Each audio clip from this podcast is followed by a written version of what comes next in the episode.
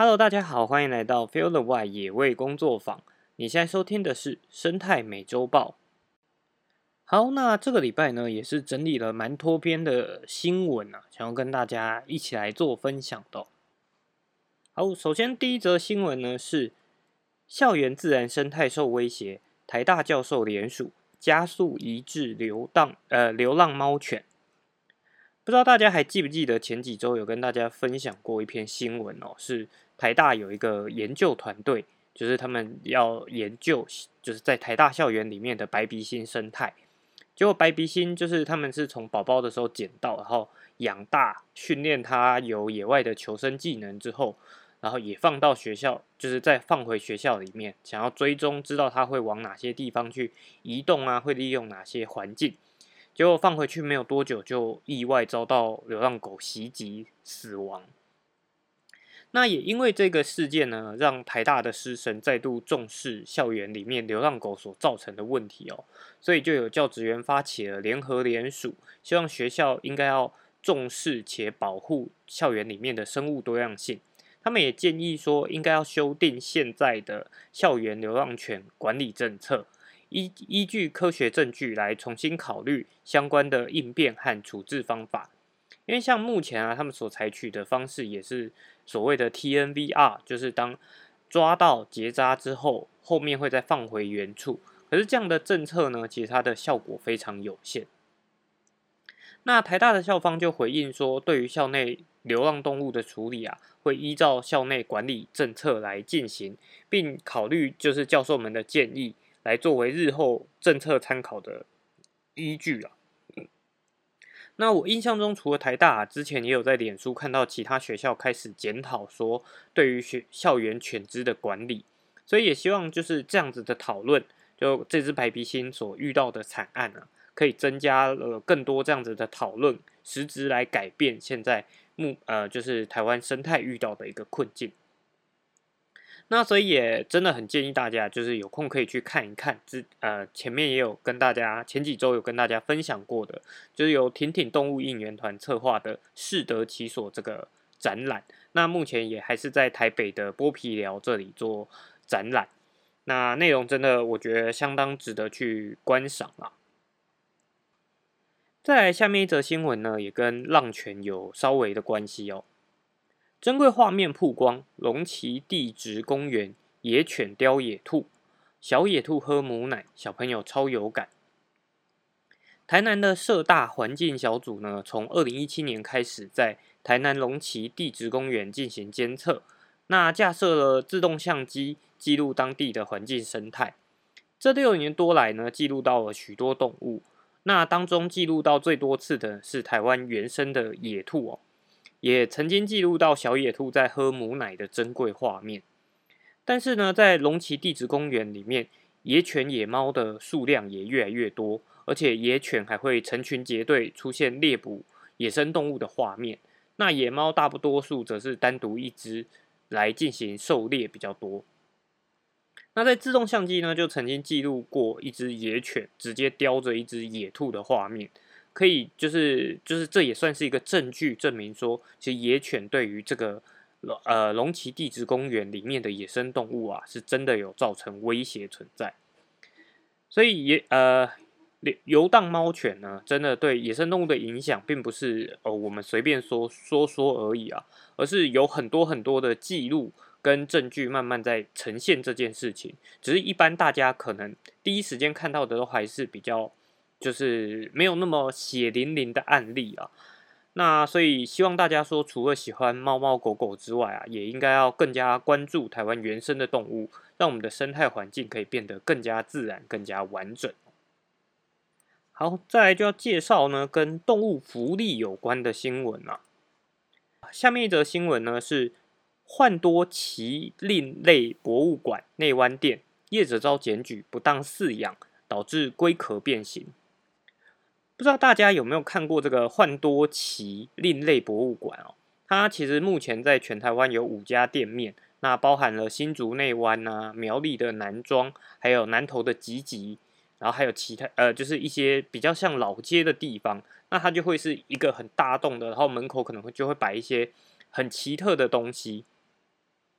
那在今年六月份呢，新竹内湾店遭到民众检举说不当饲养动物及违法展演。经过台湾防止虐待动物协会调查，发现里面有许多的两栖爬虫动物照养环境都不合格，导致呢动物有龟壳凹陷啊、营养不良等现象。而且业者呢是以假买卖真展演的方式来钻法律漏洞，就他们会在动物的展示缸玻璃上面贴放标，就是价格，来营造出它好像在进行宠物贩卖。这样子的方式来避免说，因为你如果是做动物展演的话，就要去申请动物展演资格。那目前新竹县动物保护防疫所呢表示说，这个场馆呐没有申请动物展演许可，而且试图用这样的方式来规避法规，已经就是尽速的依法进行开罚，但是目前还没有接获对于这些。就是其他刚提到的动物不当饲养的投诉，那也会在安排时间前往查核。原则上会先呃以劝导的方式。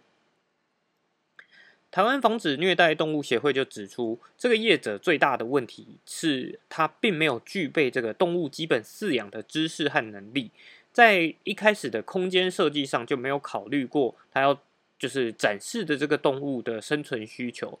所以目前才会有就是譬如说。空间呐狭小单调，而且就是他们没有固定配合的兽医师，长期也没有对动物来进行健康检查，导致动物痛苦。虽然业者当场有承诺说，有展示动物的分店都会一并的改善这个动物福利，但后续呢也还需要更多的持续观察跟追踪啊。那说真的，台湾除了猫跟狗的动物福利是比较受到广大的关注以外啊。其他动物的福利，不管是特殊宠物啊，或者是展演动物，也都需要大家更多的关注。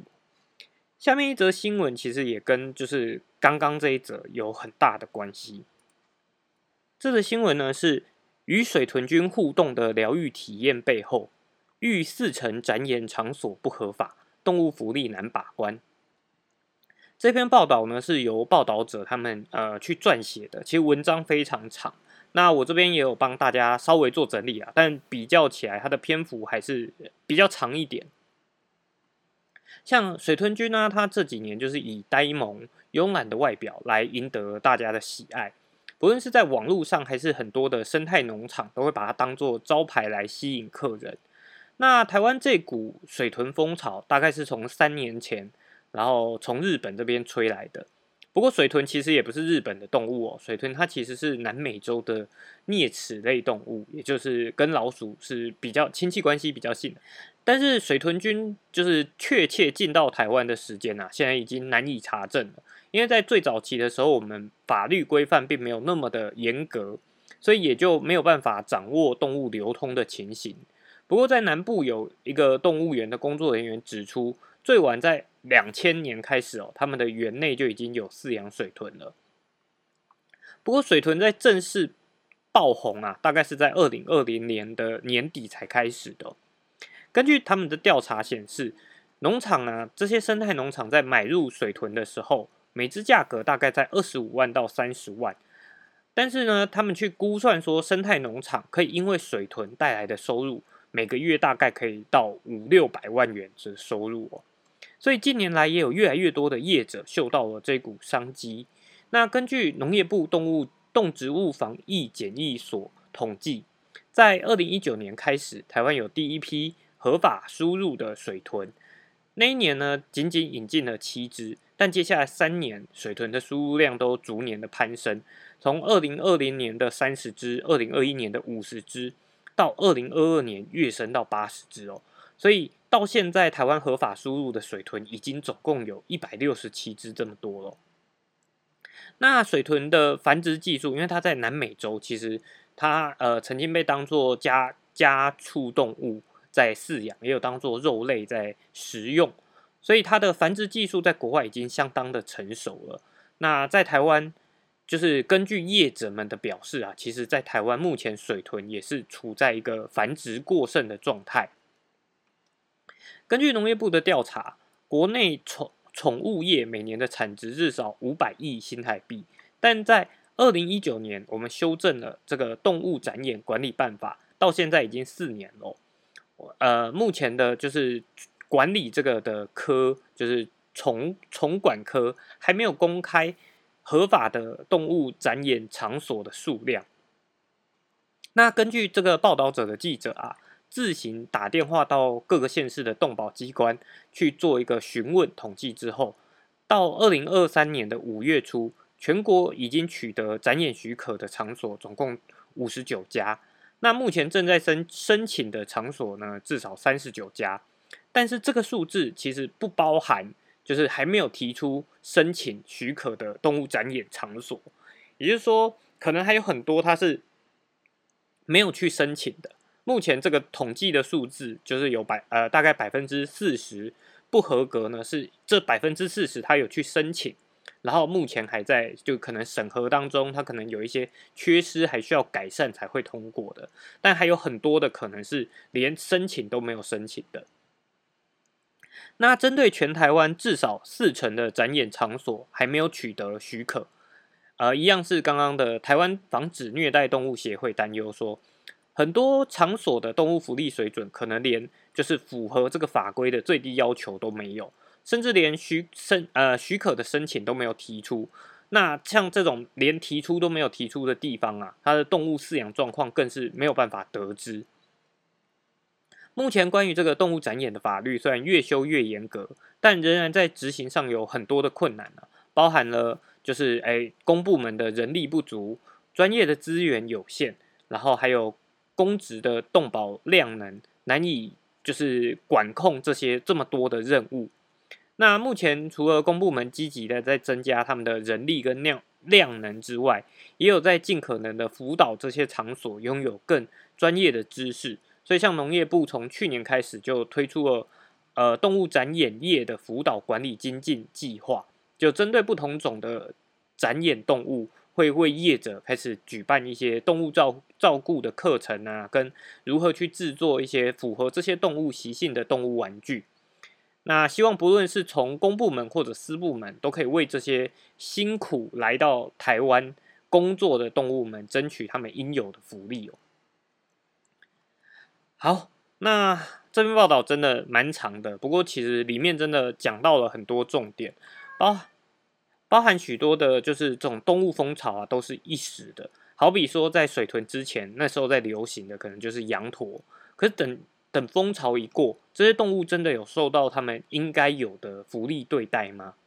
那除了要求说公部门跟业者，一般民众还能做什么呢？其实，呃，真的能做的不多啦。但是当然，就是因为业者才是不是业者，消费者才是最能够影响这个产业的一大动力。那我们能够做的，其实就是在出游之前，可能可以去查询一下，哎。我们要去的，假设真的今天要去生态农场，它是不是具有展演资格？不过这个部分又拉回到刚刚文章里面有提到的，目前的呃虫管科，它其实还没有公布说哪些地方是合格，就是通过这个展演政策，呃，展演有这个展演证的。所以这个部分呢，我们还是要积极的要求公部门应该要赶快把这个公布出来。那公布出来之后，未来我们在消费的过程中，我们就可以选择这些对动物其实是真的比较好的。那呃，目前虽然说没有办法查出来他们是不是有这个资格，可是如果说哎，你今天去了一个生态农场。发现说这里的动物感觉哎，怎么看起来状况都不太好啊？可能啊有脱毛啊，或身上有伤口都没有没有工作人员处理。第一时间当然你可以跟工作人员反映，可是同一时间也许你觉得哎工作人员的态度好像不是那么积极的时候，呃，也许也可以向一些公部门或者是提里面提到的 NGO，像刚提到的台湾防止虐待动物协会去呃做一个。提醒跟申诉啊，那就是一起让这些动物移工，因为他们其实也是远道来台，那所以去我觉得其实他们跟移工是差不多的啊，所以我们也应该要对这些动物移工啊有更多的尊重跟给予他们应有的福利啊。好，再来的新闻呢，就跟绿能比较有关系啦。最新研究显示，太阳能发电站对蝙蝠活动造成影响。应重视生态缓解措施。根据应用生态学期刊最新的研究发现，说有六种蝙蝠在太阳能发电站的活动水平是明显下降的。那这项研究成果呢，对于现在日益普及的太阳能发电站规划跟立法，还有政策的制定呢，都提供了相当重要的讯息哦。这篇研究的呃学术单位是布里斯托大学的生物科学学院。那作者就指出了，可再生能源的发展呢，可能对于生物多样性造成负面影响，因此我们应该要去采取缓解的措施，既能够确保能源的供应，又能够保护野生动物。因此，在太阳能发电站建立呢，应该要进行就是环境影响评估，确定。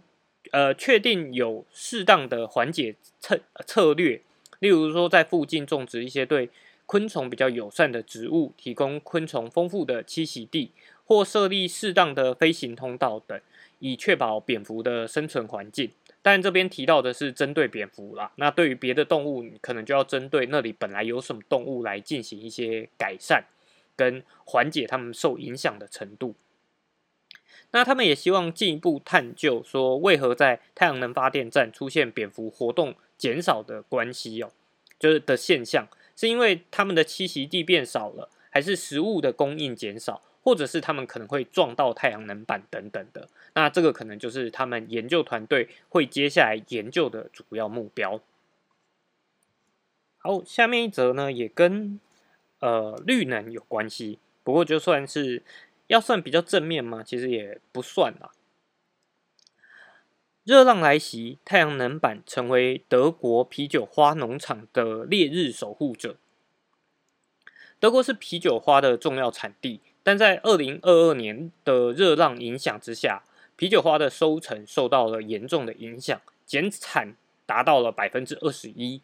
为了应对这种状况，有一间啤酒花农场，他就跟太阳能公司去合作。开启了一个农电共生的试验计划。他们在啤酒花栽植的就是上方去架设太阳能板，那不仅可以遮蔽阳光，减少水分蒸发，同时呢，就是呃，也可以让环境相对于比较适合啤酒花生长一点点。那这个计划呢，将就是预计会在二零二四年完成，然后但是它的初步分析报告呢，会在今年的十月公布。这样计划也引起了人们对于农业跟能源共生的关注哦。虽然太阳呃光电板的设计需要考虑植物的特性、土壤、气候等因素，但从经济的效益上来看，光电投资呢大概是一百五十万欧元，预计每公顷每年可以生产约八十万度电，成本大概会在十二到十五年内就可以回收，而且而这个光电板呢，它可以使用的寿命。呃，可以到三十到四十年，所以也有人比较起来发现说，哎，这个光电板可能可以为农场带来比啤酒花更稳定的收入。此外，英国的研究团队也在探索类似的农业跟能源共生的方式，譬如说在温室啊，或者是塑胶的隧道棚上面安装太阳能板，让作物在阴影下生长，以应对气候变迁带来的挑战哦。这些方法或许在农业领域。可以带来更大的效益，同时对环保跟能源转型做出贡献。那上面这两篇新闻，我们可以知道说，绿能啊，其实现在是国际上发展的一大共识。但怎么样在发展绿能的同时，可以不影响到生态或者农业，其实也是相当重要的。那这也刚好带到了哦，这个礼拜在台湾，我们台湾的石斛保育协会脸书上也发了一篇贴文哦。那他们的贴文呢？主要的标题是这个：砍树种电的二直光电厂商是绿能发展的重大阻碍。食物保育协会指出，一间光电厂啊，针对多次审查未通过的案场，在应提出农业用地变更的使用说明书里面，未经过协会的同意。就在里面写出说，哎，将要跟食物保育协会合作举办公益啊，跟教育活动等，但该公司完全没有向就是食物保育协会提出过这些合作项目，而且这间公司在过去的一个竹森光电案的时候，坚持要破坏石虎重要栖地，砍树来开发光电。那食物保育协会曾经多次发文说明。劝导跟阻止这一项开发行为，但是这个公司仍然一意孤行。所以，十五协会认为说，不顾环境，仅追求自身利益的厂商，反而会导致台湾的绿能发展受到更多的阻力，让绿能发展是更加的困难。所以说真的，如果呃之前就有在追踪《生态美洲报》，或者是回过头去听之前播的很多集下来，可能会听到很多《生态美洲报》在批评绿能政策的新闻。可是说真的是我们不喜欢绿能嘛？其实并没有啊，因为绿能的主要目标就是希望可以永续，来对环境减少，就是造成更少的负担。但错误的执行方式反而可能反呃对于环境造成更大的影响。那这不是本末倒置了吗？所以还是希望可以分享给大家，让大家一同在意我们生活的环境，而不会就是在追求绿能的时候没有保护到环境，反而意外的只是满足了某些厂商他们自己的私利而已哦。好，在的新闻呢是呃两篇跟动物就是伤亡比较有关的新闻啊，男装入场突然。黑一片，猕猴误触，惨遭高压电电死，挂在电线杆上。在苗栗县南庄呢，二十一号发生了一起台湾猕猴误触了高压电身亡的意外。那疑似因为猕猴触碰到了开关电线裸露的地方，导致了就是呃这个地方跳电。那附近的一百七十一户停电，台湾猕猴也当场就挂倒在电线杆上。停电事故在抢修一个小时之后呢，就恢复了供电那这则新闻其实，嗯，就也很难再多提什么啦，就是因为像台电，其实他们大部分的电线都应该要有包覆，那只是这只猕猴刚好就去碰到了这个电线裸露的地方，所以民众如果有看到，觉得哎，你可能经过电线杆发现说，哎。这边的电线杆那个包覆的外层啊，好像已经有有一些毁损的话，也可以联络台电，他们也会尽快的去做维修。因为这样子的，就是电线外露啊，不只对野生动物，其实对人来讲也是相当危险的。好，再来另外一篇呢，是保育类穿山甲遭猎捕，钻仪表榜仪表板下方，负求助修车厂露线被逮。苗栗县张姓妇人呢，在去年八月份，在住处附近的菜园发现了两只，就是二级保育类的野生动物穿山甲。那这名妇人她直接用手抓了这两只穿山甲，然后把它装入大水桶里面。两天之后呢，他开着货车要把穿山甲载走，不过在行进的过程当中，水桶翻覆，就有一只穿山甲跑出来，然后躲到了这个货车仪表板下方的空间。所以富人就前往修车厂求助。那修车厂人员把穿山甲拉出来之后呢，因为这个富人他不愿意把穿山甲交给相关的单位，还一度跟修车厂人员有拉扯。那最后就遭到了保七总队的第五大队逮捕。苗栗地院法官审理之后呢，依照违反野生动物保育法，判他有期徒刑六个月或一颗罚金。那以就是一千呃一天一千块的方式去计算，或者两缓刑两年。好，这个部分呢，其实就是看法条，真的是看不太懂啊。像我自己也是看不太懂，所以还特别去查了一下这个判决的意思。其实它就是呃算有三种选择，一个就是入监服刑六个月，另外一个是缴这六个月的钱，一天以一千块来换算，所以大概是十八万左右。那第三个呢？它有一个缓刑两年的意思，缓刑呃缓刑两年。那缓刑两年的意思就是，他也可以就是这两年，如果他没有再犯的话，就不需要入监服刑，也不需要缴纳费用。所以对我个人来讲，就是如果以野生动物猎捕这这种这么难查气的事情啊，我想就是大大部分的人可能都是选择低调过了两年，然后后来就没事了。那不知道这样的判决对于大家来讲，就是会觉得满意吗？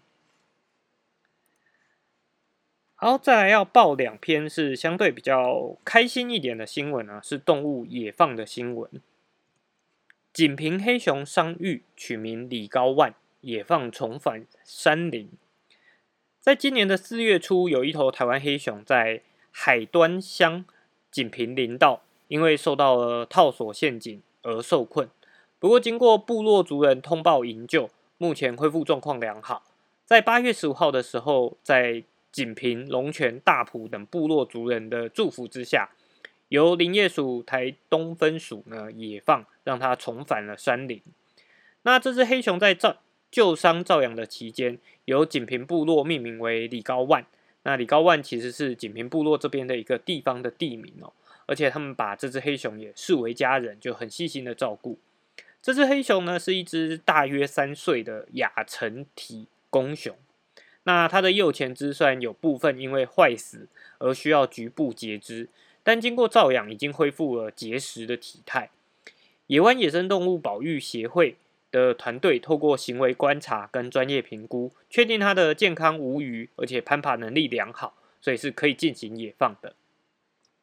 那呃，这个林林业署的台东分署呢？也就是有回到这个锦屏等部落啊，就周边的部落都有去咨商，跟这些族人去说明野放地点的规划，也获得了就是这个区域的族，就是原住民族人他们认同，共同来参与这个野放，而且这些族人在野放之前就已经先后三次主动组队去巡查野放这个地方的林地环境，也架设了红外线自自动照相机来协助后续的监测。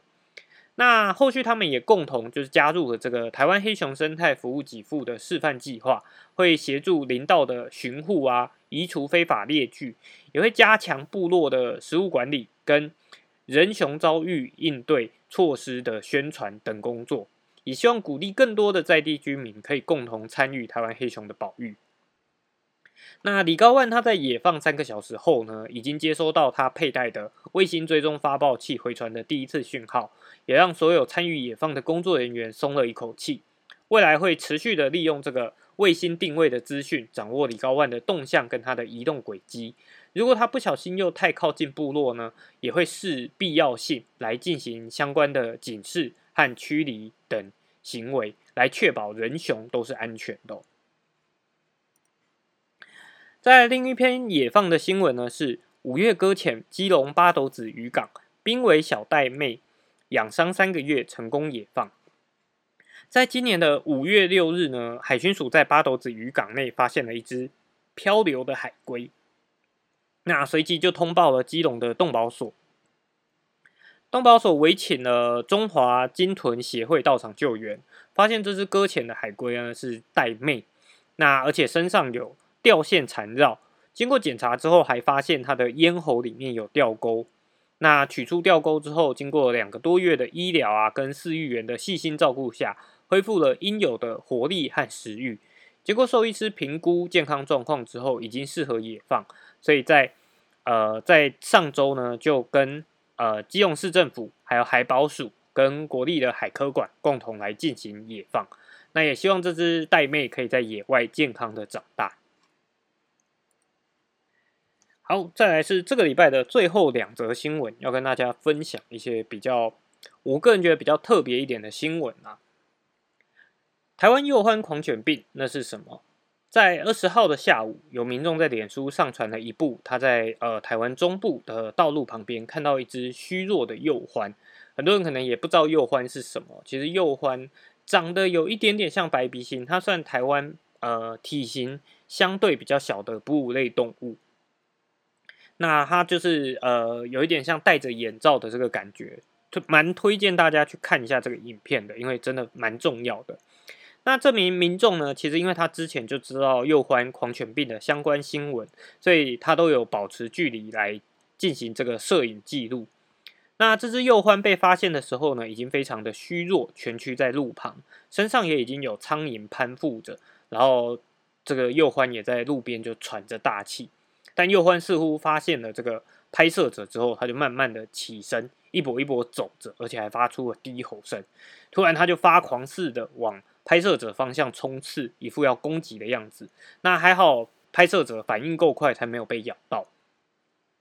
这些反应呢，其实都是很典型的狂犬病病症哦。那右欢患有狂犬病，这个是在呃，也是前几年我们才。突然发现说，那时候台湾都一直以为我们已经没有狂犬病存在了，可是后来就是每一年都会有很多就倒在路旁的幼獾，那以前会去验说，哎，是不是得到了什么疾病？那那时候都没有去想到说有可能是狂犬病，那时候会验出来它有呃犬瘟热这些疾病。那后来有一个台大的研究人员，他就哎就就就想说要研究这个动物脑部的病变嘛，然后就发现说，哎呦，这个病变的形式怎么有一点像狂犬病的感觉？后来去检验发现说，在台湾这个原生的幼獾身上还带有这个狂犬病病毒。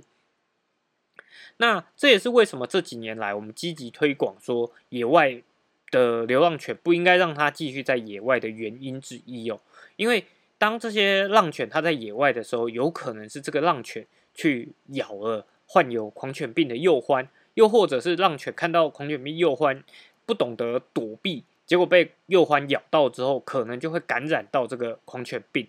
那这个狂犬病病毒虽然说现阶段对于犬只来讲不确定会不会导致就是犬只呃有严重的病症，然后再来咬人。不过，如果说这种状况越来越多啊，病毒它其实也是会变异的。所以，如果说这个状况真的发生的话，对于人跟对于环境都可能在带来严重的后果危害。